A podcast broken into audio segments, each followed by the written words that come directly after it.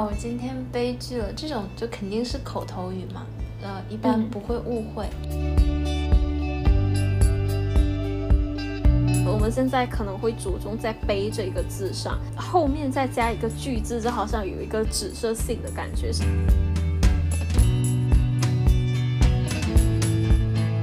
比如说偶像剧，然后女主和男主最后就没有在一起，然后就觉得哇，哭得好伤心，这是一个悲剧。我会去争论说中国的呃文学传统。里面有没有一个悲剧的概念，一直都争论不下。我我们你为什么要说我们没有？我们是有的，然后就就会很民族主义情绪，然后一定要嗯，就是希望我们的文化不落人后，然后去努力的嗯，把一个并不合适的东西去贴合一个评价标准。所以在那门课里面，我觉得我跟大陆的学生的差别就是理论基础没有他们强。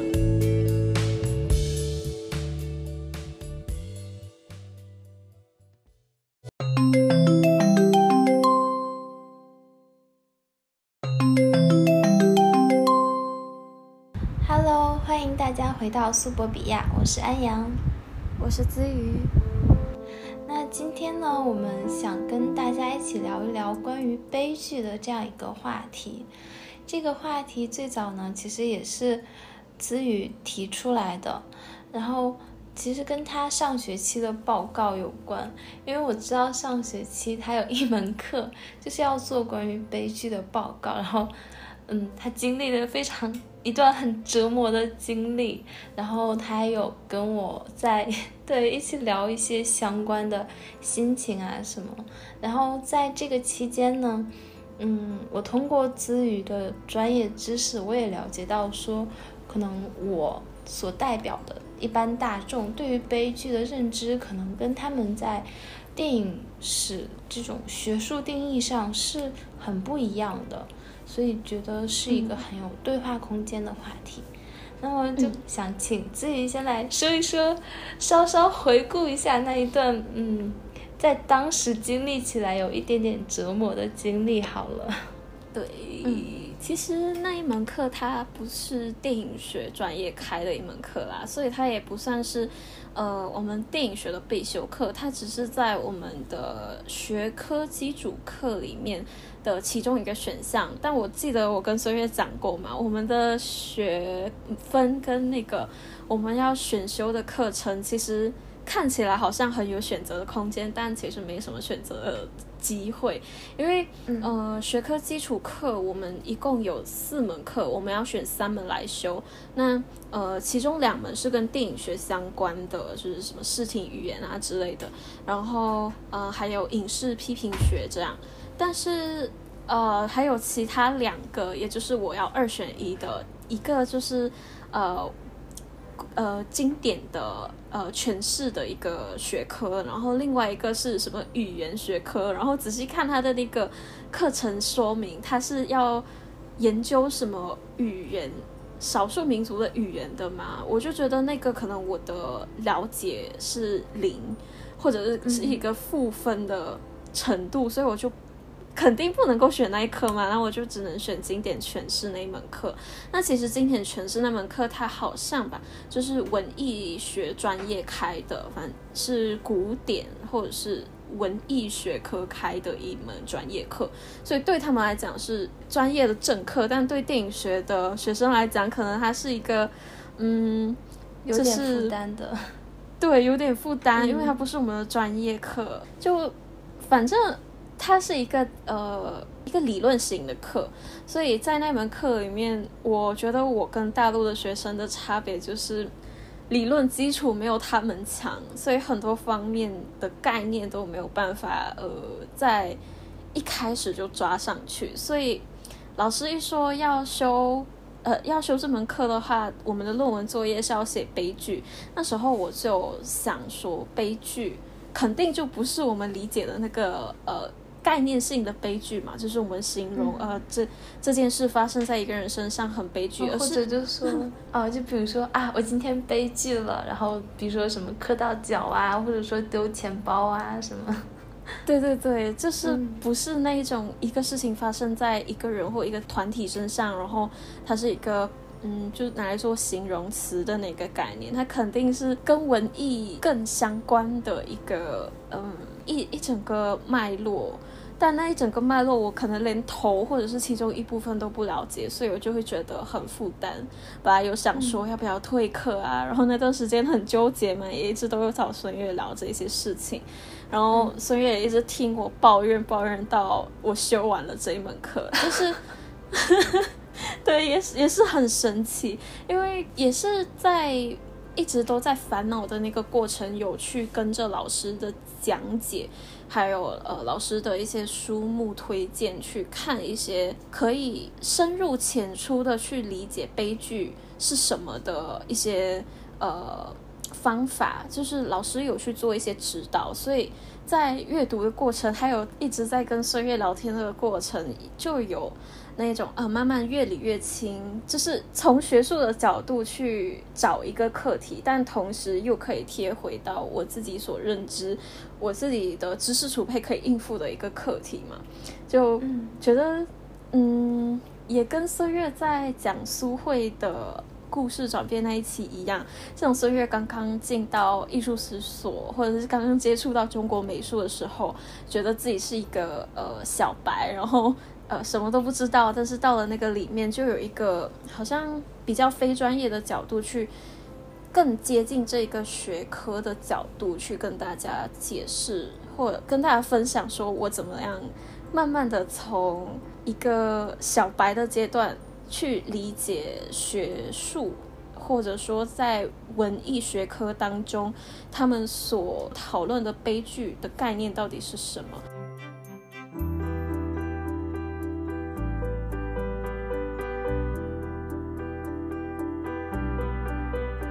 想问孙悦，你觉得，嗯，其实悲剧这一个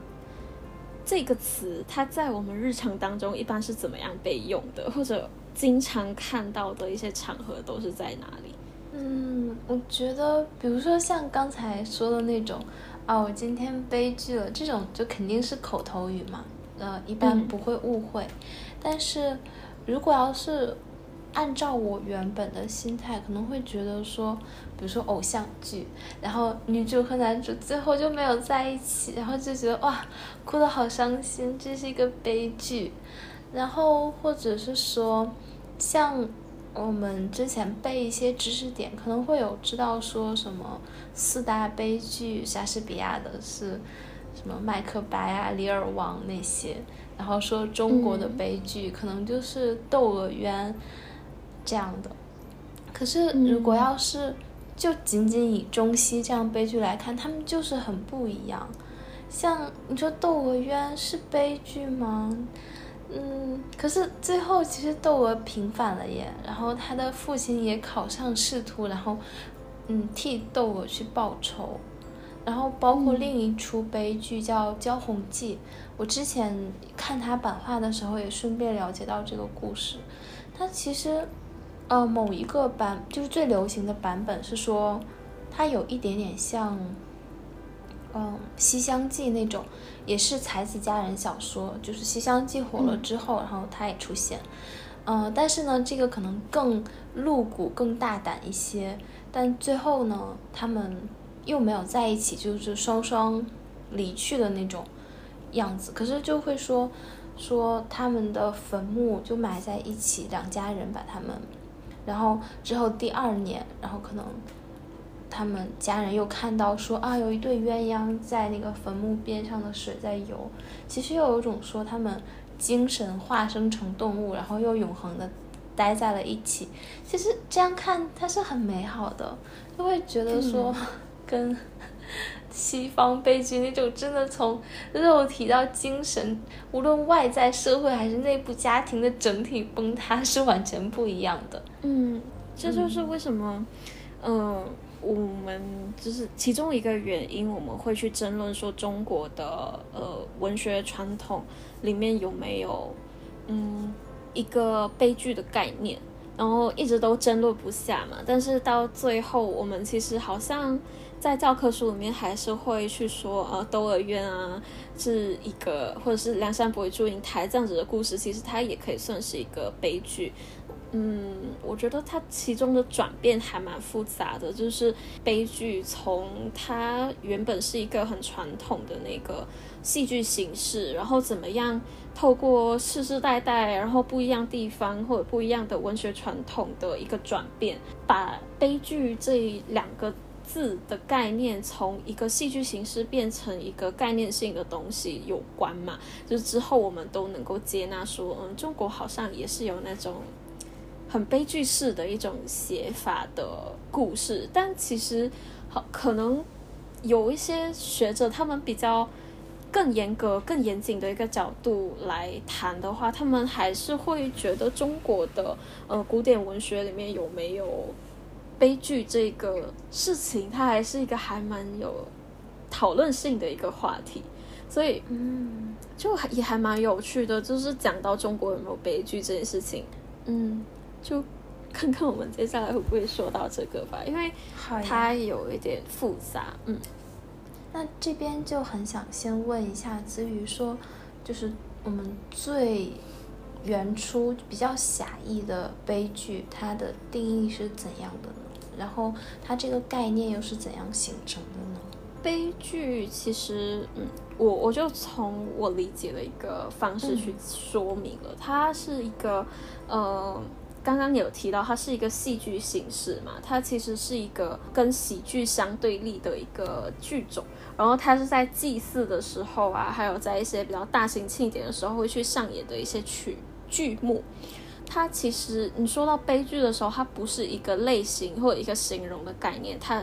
就是一个完完整整的体式。嗯，这一方面的话，就可以大概的看一下亚里士多德的那个诗学，里面就有很清楚的去说明说，呃，怎么样怎么样的一个表现，一个表演方式是悲剧，然后怎样的一个表演方式，然后有怎么样的一个角色人物是喜剧，还有等等等等的形式，它是属于什么什么剧种？那其中一个比较大的呃类型，一个形式就是悲剧嘛，所以。我们可以理解的就是悲剧，它最起初是一个呃，在一些特定庆典上面去表演的一个嗯艺术形式。哦，那其实这样来看的话，就是我们现在在说的悲剧，其实重点在悲剧当中的“悲”那个字，但其实很多时候它用原初的定义看，它甚至都不是一个剧，嗯，就是古典的戏剧。我们可能会形容说啊，一件事情很悲剧。其实，那个剧它涵盖的可能就是事件本身，就是嗯，啊，对，就像孙悦所讲的，我们现在可能会着重在“悲”这一个字上，后面再加一个“剧”字，就好像有一个指涉性的感觉。那个悲剧它其实整个概念是嗯。很像一个非常幸福的事情，一个很完美的事情，但他突然间遇到了一些突变，变成了呃跟我们所预期的那个幸福平稳的未来不一样，然后他整个生命可能就截止在一个时间点啊，或者是他有一些像英雄人物、有抱负的人物，呃，因为一些事情好像被终止了。一般上来说，我们好像看到悲剧这个字是。呃，形容一件事情从好变成不好的一个巨变，而且是一个可能很没有办法挽回的一个巨变，所以我们就会用悲剧来形容。嗯，我之前不是有问孙悦，经常是在什么样的场合看到悲剧吗？其实，在我这里的话，是我小时候就就识字开始，一直接触到悲剧这个字是在新闻报章上面，就是可能呃车祸。或者是呃自杀还是什么什么一些比较严重的社会新闻，然后是伤及性命，或者是使一个人或者一个比如说组呃一个呃家庭或者一群朋友他们的一些关系跟情况巨变的一个事情发生在他们的身上，然后让他们的未来变得没有希望，还是反正就是非常的难受，所以就会用悲剧这个词来形容。嗯，所以我那时候真的会觉得悲剧是一个形容词。所以在呃上学期要修那个要写悲剧课题的这个课程的时候，我以为说悲剧应该就是找一个故事。因为老师说，任何的形式题材，像小说啊、戏剧啊，还有电影都可以讨论嘛。我就想说，那应该任何故事，呃，它的结局不好的，应该就是可以被当做是研究课题的吧。但老师就，嗯，我两次换了我的选题嘛，然后他每次看了我的选题，他就觉得，嗯，我没有说不可以，但是就就是这个不太恰当，或者是不太适合，然后就觉得没有什么价值。其实。可以感觉现在可以理解老师说的所谓没有价值，可能就是，呃，老师他对，因为他是文艺学专业的嘛，还是古典学专业，所以从对。那个经典研究脉络来去对对对。说，嗯。嗯，所以我我要是从一个嗯，可能我们在媒体当中去了解到的一个悲剧的这个观念，这个理解去。选自己的课题，然后对老师来说就是曲解呃，在文艺学的理论当中对于悲剧的定义嘛，所以觉得好多东西都很对我来讲也是很突然，然后觉得啊，为什么这个选题不能做啊？然后就有很多的概念上面的冲击。嗯，那之后呢？想听自宇想说一下，说之前的选题是什么，然后又变成了什么样子的选题呢？我原本想要选的是那个，嗯，一九九零年严浩导演，然后三毛编剧的那个《滚滚红尘》嘛，因为我觉得《滚滚红尘》算是一个还蛮不错的题材，因为呃，严浩导演是一个优也蛮优秀的一个华语电影导演嘛，然后三毛的话，他也是呃台湾一个非常知名的作家，然后那个也是他。唯一的影视剧本，我我觉得就蛮有讨论度的，就想要嗯把这一个作品拿来讨论。我我跟孙悦上一次一起看，就是在台湾的电影院嘛，它是经过数位修复的，而且它里面的内容其实有关于一些呃。就是中国近代史的一些课题，我觉得从一个小情小爱的故事，男女主角的故事去反映那整个大时代，然后在结尾的时候，好像从两个一就是一段爱情故事里面去反映整个时代的那种动荡，也是一个可以去讨论的点，就蛮能深入下去。对对对，就是从方方面面也算是一个可以展开讨论的课题，就想要。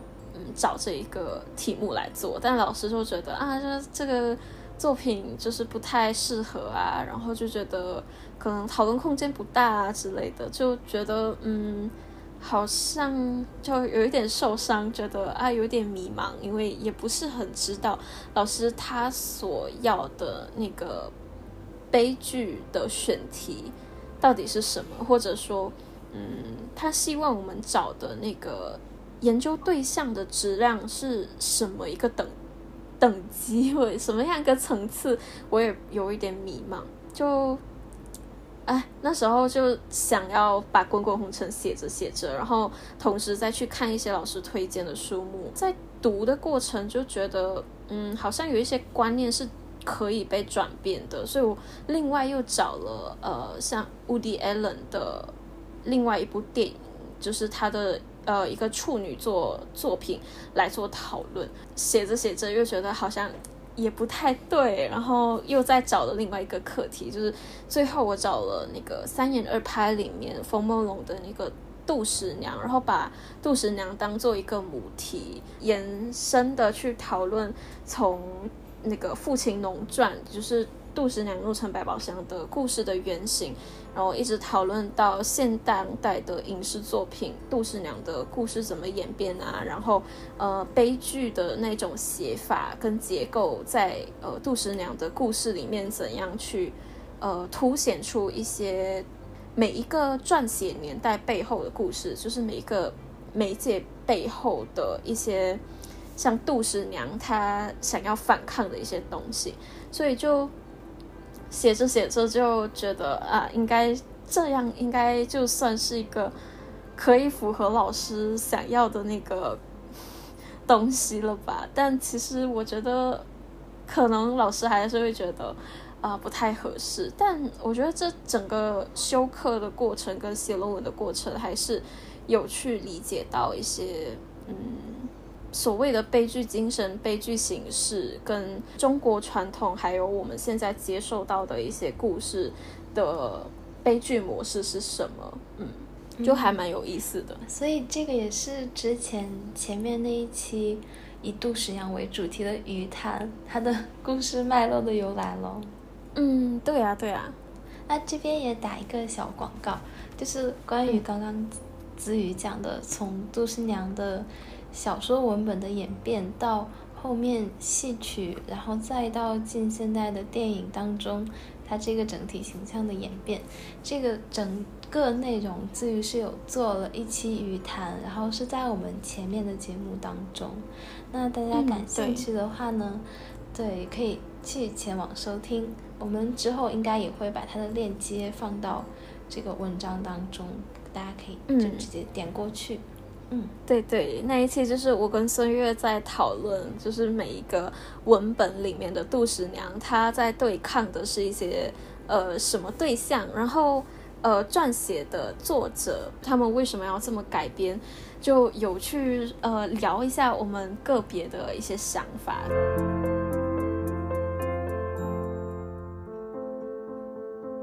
那刚刚子瑜其实就悲剧的剧这个有。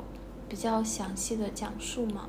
那我现在还蛮想问一下，说关于悲剧的“悲”这个字，就是悲它的精神内核是什么呢？是只要让我们有不如意的事情就可以称为悲吗？还是说它是有一种嗯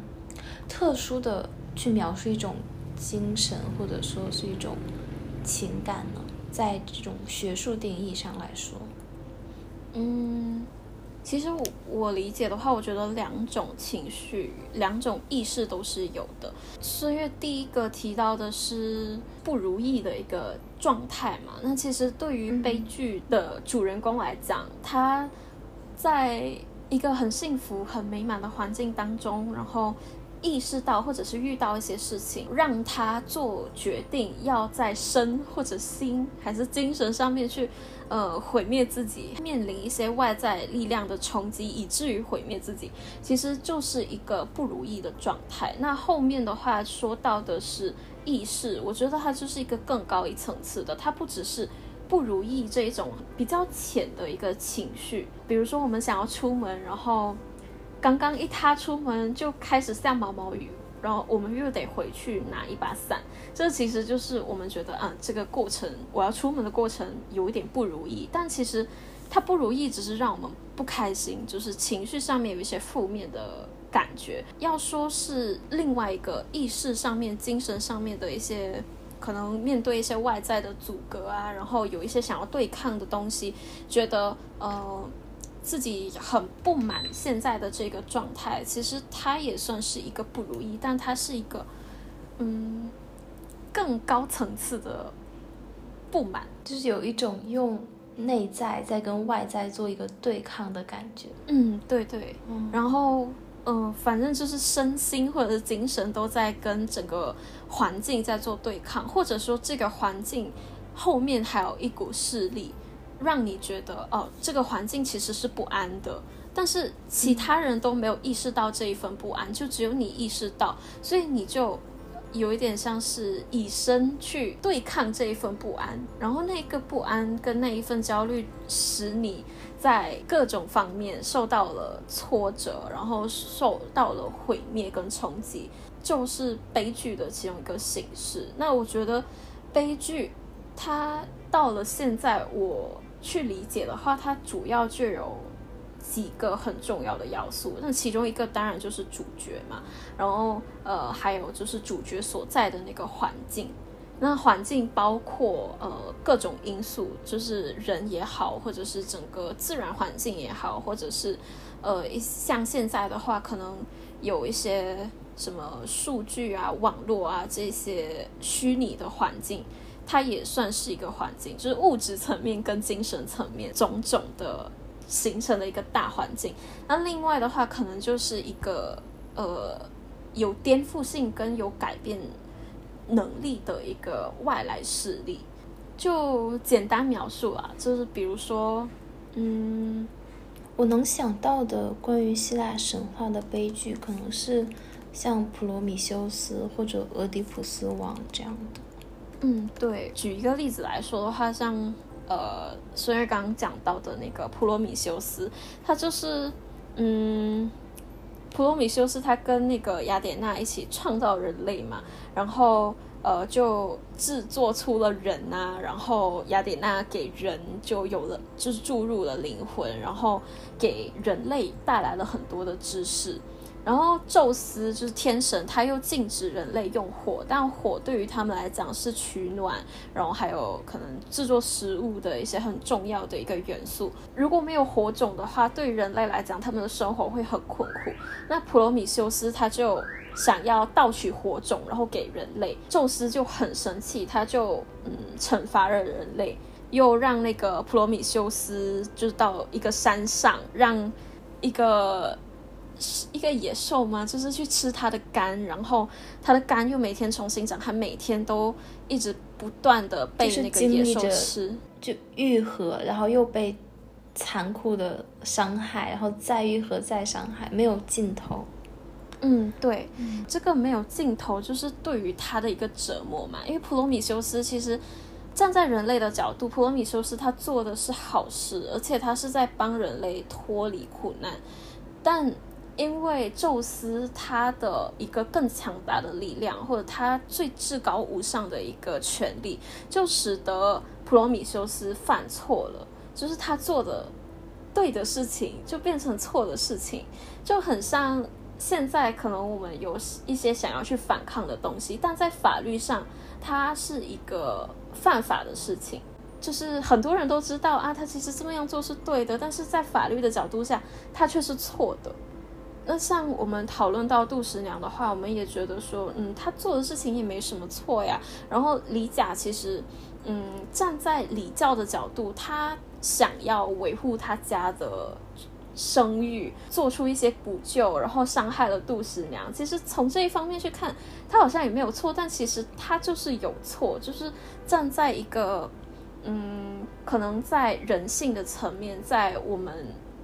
更高的一个道德的层面，会觉得啊，李甲他的行为是错的，杜十娘她经她的经历是一个很不值得、很悲惨的结局，所以就是。嗯，我觉得悲剧它的元素最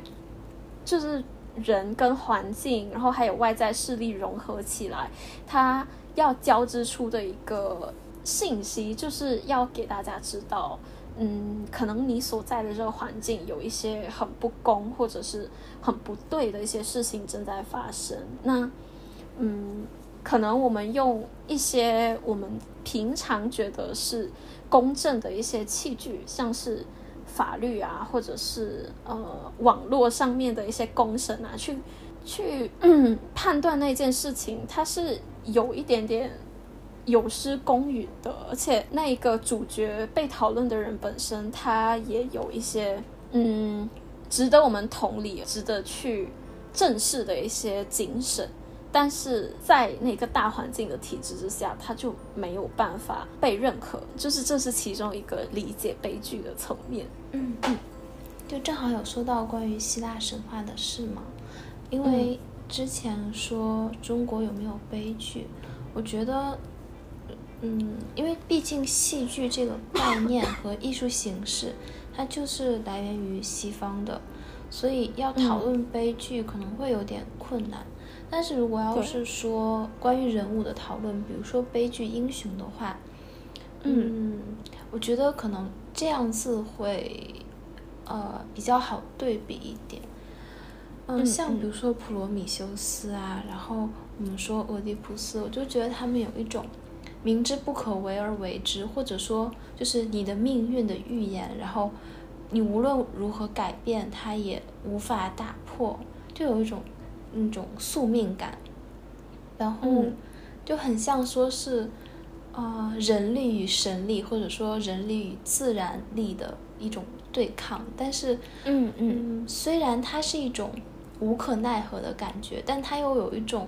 在对抗的过程中彰显人性的光辉，就是说，嗯，就这种明知不可为而为，就是人他的。一种意义和价值的体现，并且其实到最后，他也未必没有改变这个事情，或者至少他的过程是有一些不一样的。然后，嗯，对，嗯，对，这样子放到中国的文学脉络来想的话，就可能会比较让我想到夸父追日，所以应该有听过吧？嗯嗯，对吧？这样不是也很像？这这也是在神话当中去找这个精神吗？嗯，对啊，就是就说你虽然烤的地很热，可是他就一直追，但你又是追不上，然后最后整个啊，我就觉得他那个最后口渴，然后整个那样倒下的状态，就是很宏伟、很壮大的一个场面。那好像还真的不太有说用这个故事题材来改编的剧，诶，据我了解。哦，在中国传统当中，嗯，我对夸父的形象没有特别的了解，就是只知道好像有传说什么夸父族嘛，他是一个比较就是很高大的巨人这样子。嗯，就可能也是真的，像孙悦所讲的，在很多的那些通俗故事啊，还有呃一些影视剧，我们现在接触的一些媒介，好像都没有很有机会去看到夸父的这个神话故事。讲到神话故事，我还想到了那个精卫填海，算他算是吗？算啊，他《山海经》里面这一些神话故事，好像更能够体现所谓的悲剧精神。就是人主角去跟外在的力量去抗衡，做出一些不是没有结果，但是对于他们来说是一个身心俱毁的一个结果。嗯，就很神奇的一点是，好像这种悲剧英雄是很容易出现在神话当中的，但是西方它的传统会把这种神话改编成戏曲。呃，抱歉，戏剧，但是像中国的文学，它可能更偏爱的是一些很小的故事，那种民间故事。就是比如说，在俗文学概论里面，它对这些俗文学的概念是会把它们分为原始神话、英雄史诗跟民间传说。那么，感觉说这种悲剧英雄的形象。更容易出现在，呃，原始神话或者英雄史诗里面，但是在民间传说是比较少的。可是，如果来看中国的文学创作，它可能更偏爱的是关于文学，呃，民间传说这样一个故事题材。嗯，可能这个也是说，呃，我们现在认为中国可能没有悲剧，或者说，嗯，他不太有。悲剧或者悲剧英雄这样一种人物形象存在的原因，我们好像更关注的是人的那个面相，而不是神或者不可抗的自然力的面相。嗯，刚刚有聊到嘛，我们说那个悲剧的概念，其实它一开始是一个。呃，在祭祀还有一些特别的典礼场合上面去表演的一个剧种，像亚里士多德诗学里面，还有呃后续也有很多去讨论戏剧的一些呃著作。其实他有说到说，呃，悲剧其实它是它的主人公就一定是呃贵族，然后是身份显贵的一些人，他们可能也是因为有接受教育，或者是更接近一些权力体系的时候，他们。拥有更大的一个改变的能力，但是他他没有那个能力，但他们却发现自己没有多大的去改变他的那个权利或者是力量的时候，就就会发现说啊，就是拥有这个力量或者是发现这件事情是很挣扎的，就像那个。呃，刚刚我们聊到的那个俄狄浦斯的神话一样，是俄狄浦斯啊，不是，是那个普罗米修斯的神话一样。他知道他做了一些改变，但那个改变却让他就是深受身跟心的痛苦。这一些事情，它就只发生在一些特定的贵族身上，可能大家都没有提取出这个悲剧更情感的一些层面，而是只把它放在呃人跟时代跟整个权力体系啊，或者是整个自然环境啊、宗教信仰体系去做对抗。但拥有这些对抗能力的，在起初就真的就只能够是贵族、一些显贵的人，或者是受过。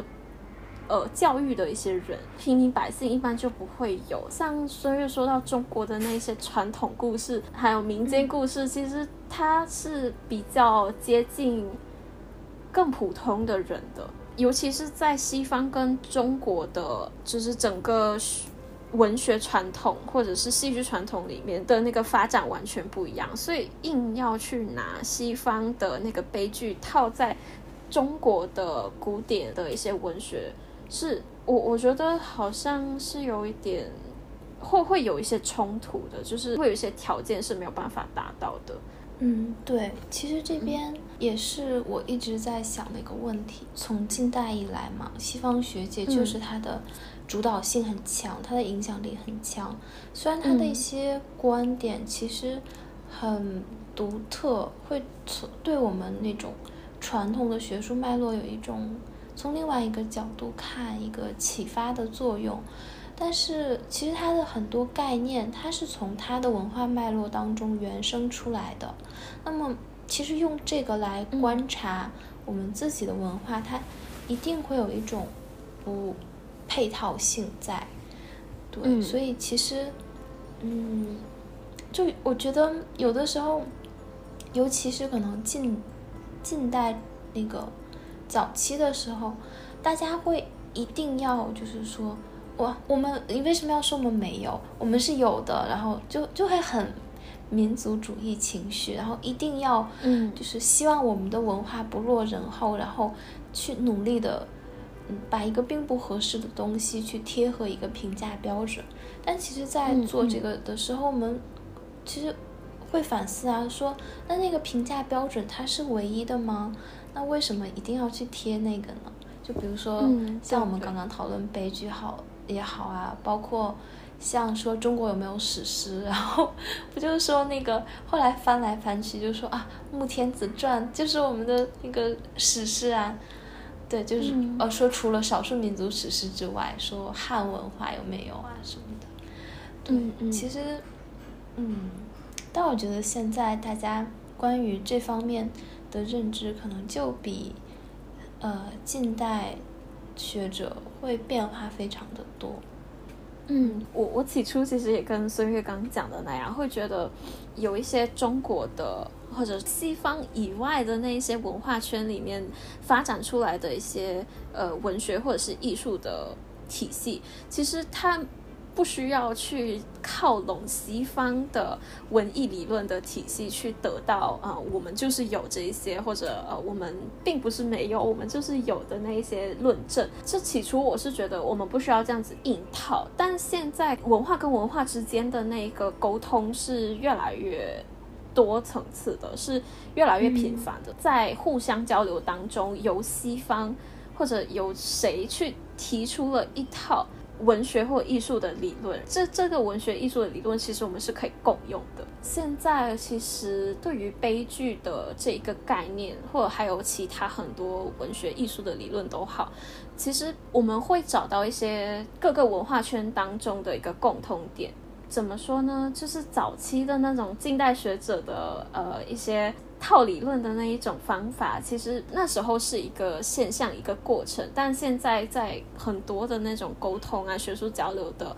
环境，还有结果之下，我们其实已经发展出了很多共同的理论。但这些理论可能就刚好都是西方的一些比较权威的学者提出，所以有时候写着写着就会觉得啊，好像呃，根据。什么雷蒙德·威廉斯的对于现代悲剧的一些看法，我们中国的电影，中国某某电影其实也体现了这些东西。我个人现在好像就没有特别的排斥了，也是算是在研究悲剧这个课题的时候有去，就是一个成长跟一个心理上面的变化。嗯，而且我觉得现在。呃，就比如说大家说后现代就是很破碎的，没有主体性的，嗯但是其实呃也不一定是一种批判的态度，因为它其实反而更关注每个个体单独的面相，就有一种在回顾、在反思的感觉。像我们现在说女性主义啊，然后包括说呃什么殖民啊，然后还有后殖民之类的。对，包括对一些性别 LGBT 什么的的反思，嗯那可能嗯都是就是从从后现代这个整体框架下，呃，它影响导致的。所以我觉得其实是因为社会在近一两百年发展的太快，就是它一步走的太大，但是我们并没有把这一段文化都很好的消化掉。那在这种情况下，后现代就是一种在回顾，然后再慢慢的去关照到每一个被忽略的角那个角落，它的诉求是什么。嗯所以其实你看，像刚才说的那些议题，它也就打破了我们之前说的东方跟西方，其实反而是从就很像说有一个球体，我从不同的直径换着去切切切切切切到最后，其实反而是一种很细密编织的一个过程。嗯，对的。然后现在悲剧的概念其实。它也不再是西方传统所认为的啊，它就只能够是在一个特定的场合或者是仪式里面去表演的一个剧种。其实，在他们自己的呃文艺理论的发展里面，也有做到一些阶段性的改变，然后一直改变到现在，就变成了我们比较。呃，广泛用的一个概念性的一个形容词了，就是我觉得现在可能我们聊到悲剧啊，提到悲剧，然后把它作为一个形容，虽然有一些误区，但是整体我们并没有去误用“悲剧”这个词。二十世纪开始，其实我们对嗯悲剧的这个概念，它已经不再是一个要特定的条件去实现的一个。剧种了嘛？就是它不只是在戏剧当中，是在各个历史阶段当中，它已经从戏剧慢慢的就是呃扩散到其他的创作领域当中去了。就是呃，可能你也不再只是去研究一个作品，而是。在研究作品的同时，还去研究这个作品背后的作者啊，或者是它的时代环境啊，它的地理空间有没有跟这个作品形成一个因果关系？然后这整个一连串的东西，是不是呃会有一个悲剧的内涵？嗯，悲剧它不再只是贵族的故事，它也可以是别的小说啊，或者是。呃，像发展到现在，就什么电影啊、电视剧里面各个小人物的，嗯，一些历程了，它就不只是一个特定的模式，但它的一些精神还是在的。就像刚刚呃，我们讨论到说，其实它是一个人跟自然力量，或者是宗教力量，还是一些外在的力量去对抗，他的经历交织出来的一个经验给。旁人一个启示性结果，那一整个模式它是被套用到各个不一样的地方的。然后到现在的话，我们在一些小情小爱啊，或者是一个人的成长奋斗史里面，其实也可以看到所谓的悲剧色彩，就是它不再是属于一些什么要对抗天神力量的呃神明啊，或者是像。就是那种大人物的故事了，而是市井小民，他也可以经历悲剧，所以他就不再只是锁在一个文化圈里面。嗯，那至于关于现代的悲剧作品，有一些有没有什么就是可以给我们举例的？就有一个，嗯，二十世纪的一个文学跟文化的批评家，是一个还蛮重要的批评家，然后也是。提出了刚刚我所说的那个悲剧观念转变的一个呃学者，他叫雷蒙威廉斯。其实，在他的很多学术著作里面，就可以看到他去论述，呃，悲剧它是怎样从可能古代希腊的那一种戏剧形式，在每一个不一样的阶段，就怎么样演变成，慢慢演变成我们现在所知道的这个悲剧的这个概念。他的著作，我个人觉得是有一点点挑战，但是。不要太过纠结，说，呃，他在说的这个学者到底是谁啊？他说的这个戏剧家到底是谁？其实透过他的著作，你是可以去，呃，抓出一些理论脉络，然后去了解悲剧是怎样演变的。不要把它当做是一个非常硬核的呃学术研究成果去看，而是你就抱这一个想法，说我要理解悲剧是怎么从古希腊的那个悲剧形式，然后变成我们现在所理解的悲剧形式去看的话，是可以抓出呃，就是。在学术理论当中的悲剧是什么？然后它怎样跟我们现在所用的那个悲剧的概念去做一个对接？我蛮推荐他的一个比较单刀直入那个课题的，就是《现代悲剧》这本书。那它的原文就叫《Modern Tragedy》，然后我看的是丁尔书译的这个版本，但这个版本，嗯，就是在网络上面看到有觉得说。它的翻译不是很好的，但我觉得可以当做入门看一看。像是刚刚提到的，呃，亚里士多德的诗学，其实也可以去翻它一些特定的章节。然后像尼采的《悲剧的诞生》，其实也是可以去理解说，尼采所论述的那个环境，他是怎样去看待悲剧，悲剧的作用是什么，在精神形而上层次的那个作用。在《悲剧的诞生》这本书里面，其实也有蛮详细的论述。嗯嗯，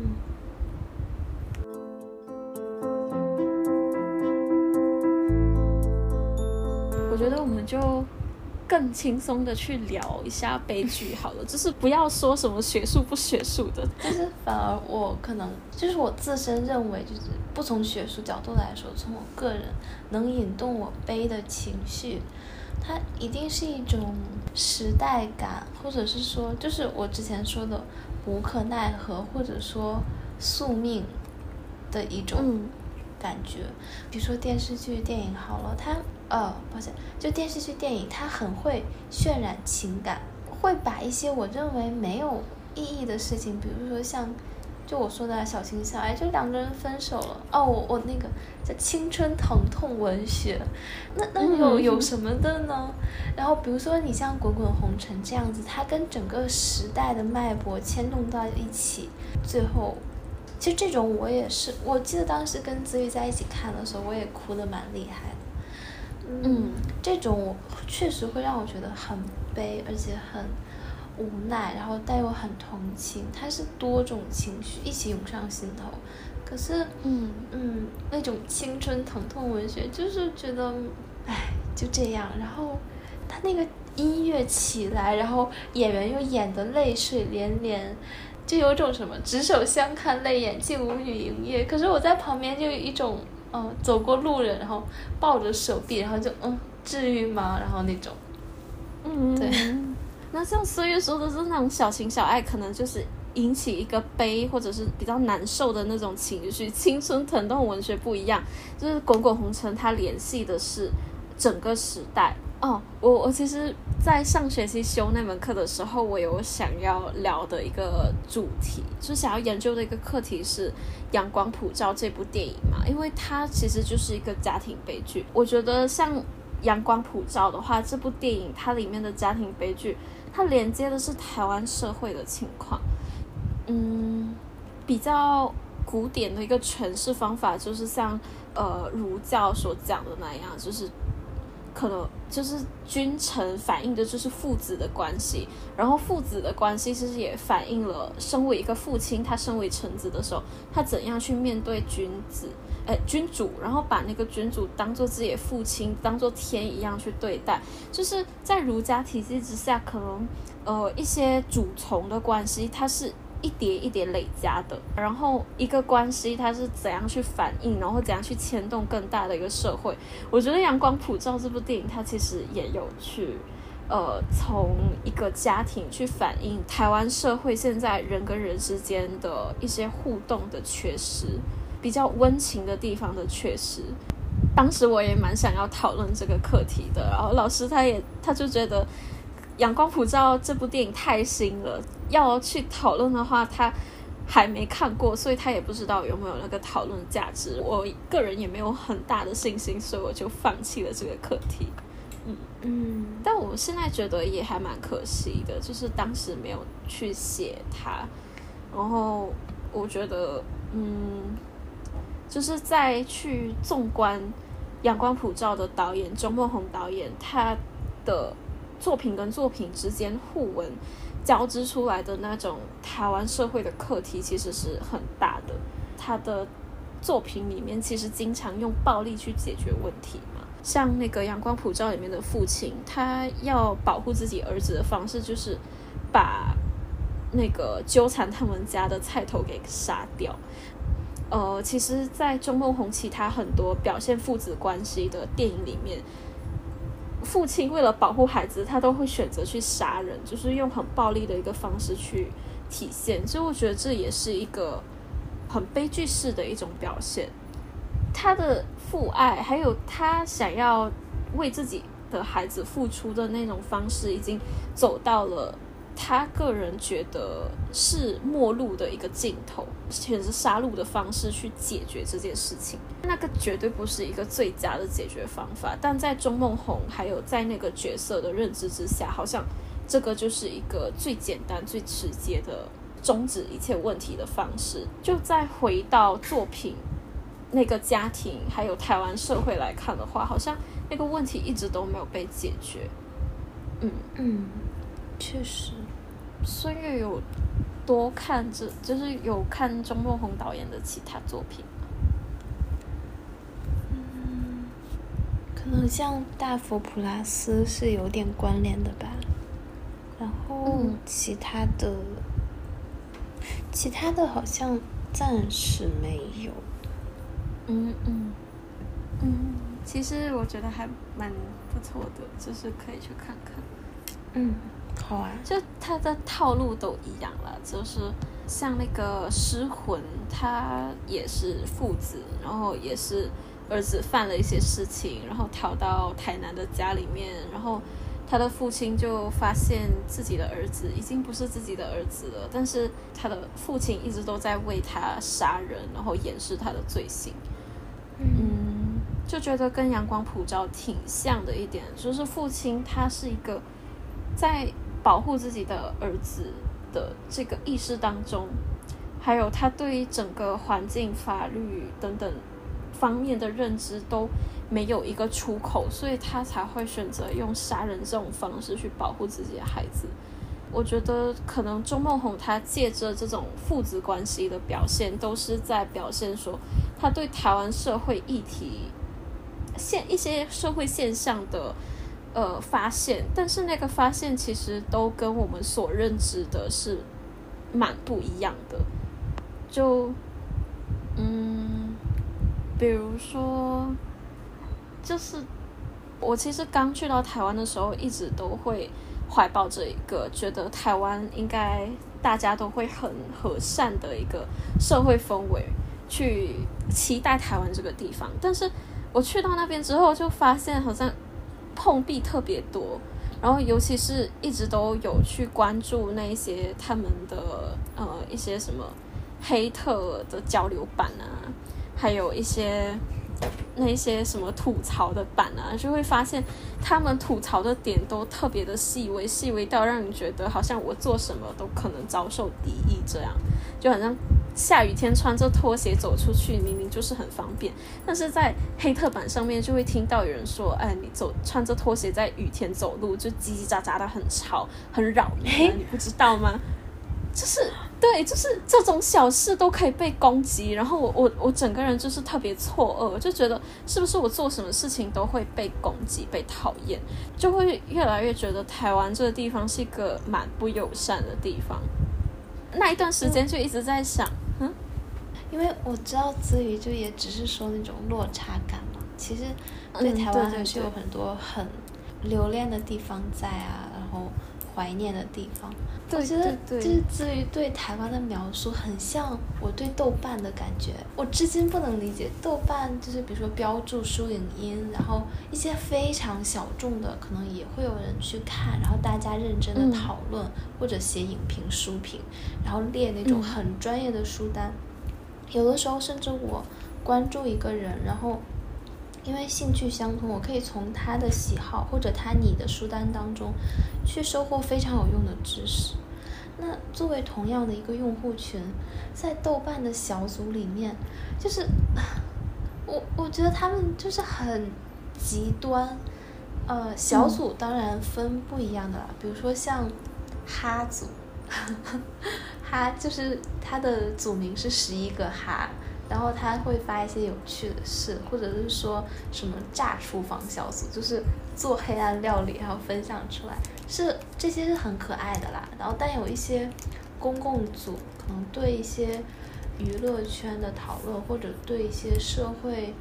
面向的议题的讨论，他会非常的极端，而且是那种你不能理解他的思路，然后他。就觉得，难道是因为在其他地方，豆瓣的其他地方把自己太过美好的形象都表露出来，以至于需要有一个发泄的通道吗？我也不懂。嗯，没有。刚刚我虽然形容的是那一种台，我对台北这个地方，或者说，我我觉得要缩小一点，对正大的校园这一个地方的。一种落差感，除了是落差以外，也回到就是钟梦宏导演的那个课题，就是大家其实都沉醉在啊，我们的社区，我们的呃这个地方其实是很美好的这一个说法当中。我觉得不排除他们其实对于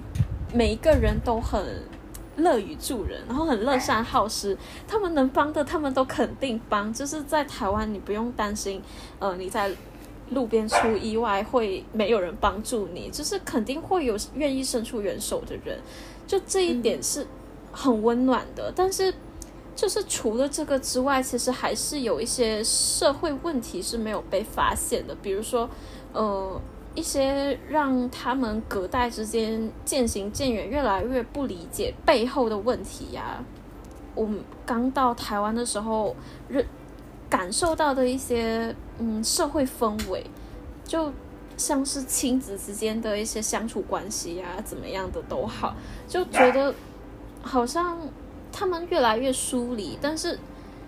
现在他们还是待在那个啊台湾最美风景是人的那个包装之下。当你深入到那个环境里面的时候，你会发现这句话其实好像还是要打一个问号，所以就觉得说。嗯，就是钟梦宏他的作品里面有很多这种透过父子关系或者是夫妻关系去表现出来的一些呃人跟人之间的隔阂，其实都是都算是一个他意识到的问题。但现在可能钟梦宏导演他只是指出这个问题，他并没有去解决这个问题的一个一个意识啦，可能。说透过父子关系去表现这些还比较抽象一点。我觉得他有一部喜剧电影，其实算是直接的去反映他说的那种台湾人跟人之间其实有一种不对等的一个信任关系的一个电影。周梦红导演他有发现说，社会之中人跟人之间的关系其实越来越疏离，而且越来越不信任彼此。已经越来越清晰的现象，但可能现在很多人都还沉浸在那个美景当中。就，呃哦，对，那那部电影叫《一路顺风》，然后它是许冠文跟纳豆主演的一部公路喜剧电影。他说的其实就是一个出租车司机跟一个乘客之间的故事。然后那个乘客他是一个要运输毒品的。呃一个小弟，一个黑道小弟，然后那个出租车司机他是一个从香港搬到台北去住了很，然后在那边成家立业的一个出租车司机。那其实他们两个都有自己很狡、很阴险狡诈的那一面，都会去骗对方。像那个出租车司机，他会骗那个乘客上车，然后就用很。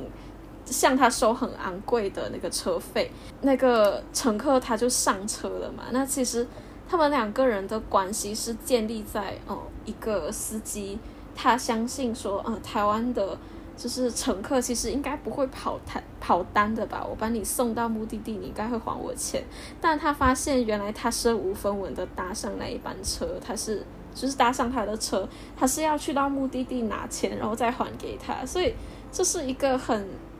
不得已被连接的关系，然后他们两个在那部电影之间怎样去从一个表面相信，但实则互不相信、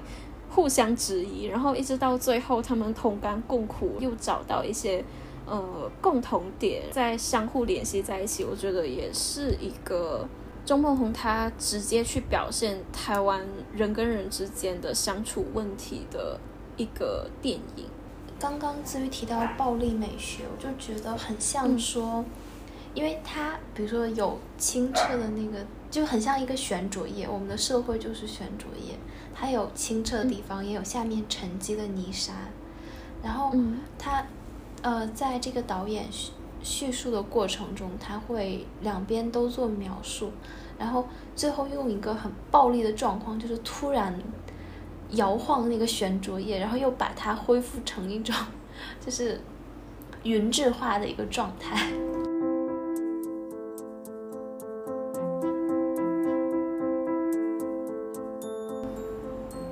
突然觉得好像悲剧这个课题，要要讲有一点点复杂，很很，就是它就像一团我们以为穿好的线，但是把它。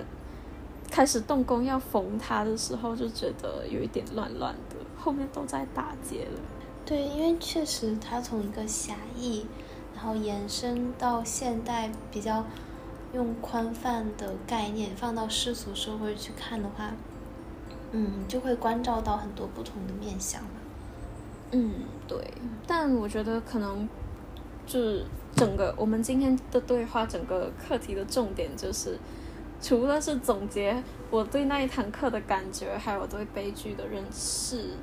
还有我跟苏月的交流之外，其实就是想要就单纯的想要指出一点，就是说我们现在认知的那个嗯悲剧这个词，其实它背后还有。呃，更丰厚的一个演变，它并不只是我们认为的一个很悲惨的形容词，或者是我们去形容一个不好的事件的一个，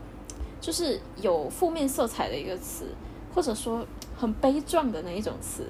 它是一个，就它本身是一个很很丰富、很多层次的，嗯，一个概念。嗯嗯，并且它的。这个意义虽然越来越广，但是其实它的内涵并没有就因此稀释掉。在我们现代社会，它也可以，嗯，创作出非常厚重的关于悲剧的题材的艺术作品。对，就是不管是小说也好啊，或者是呃电影也好，电视剧也好，其实。不管它是从怎么角度去切入，悲剧它可以作为一个精神存在，它可以作为一个概念。那虽然我们现在真的不太沉浸式的去欣赏，嗯，属于更古时代的悲剧，或者我们不能够去同理，但是，嗯，我。我觉得它有一些精神，还有一些意义，我们提取出来，然后放到我们现在的社会当中，还是可以找到它的影子，然后就是证明它的存在。尤其是悲剧，它其实演变到现当代的呃理论概念的里面，它其实已经有一个更加合适我们现在用的一个概念了。嗯嗯，那我们今天对悲剧的讨论。就到这边结束嘛。好的，嗯，那我们下一次就是有机会再轻松一点的话题。嗯，对。那我们这一期的节目就先告暂时告一段落啦。那啊 啊，我怎么说？之前子瑜在节目当中有提到的一些推荐的书目或者是作品，我们也会整理好链接放到详情页当中，大家如果有兴趣的话可以参考阅读，也可以一起在评论区跟我们讨论。谢谢大家。对，谢谢大家，那我们下一次再见，拜拜，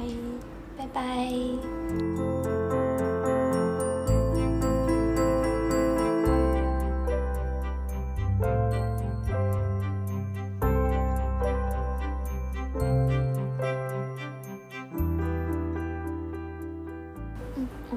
个就结暂停吗束。嗯，对，好，三三二二。一。小说啊，可能 Yes，杜生，熱愛蝦，你自家蝦好冇？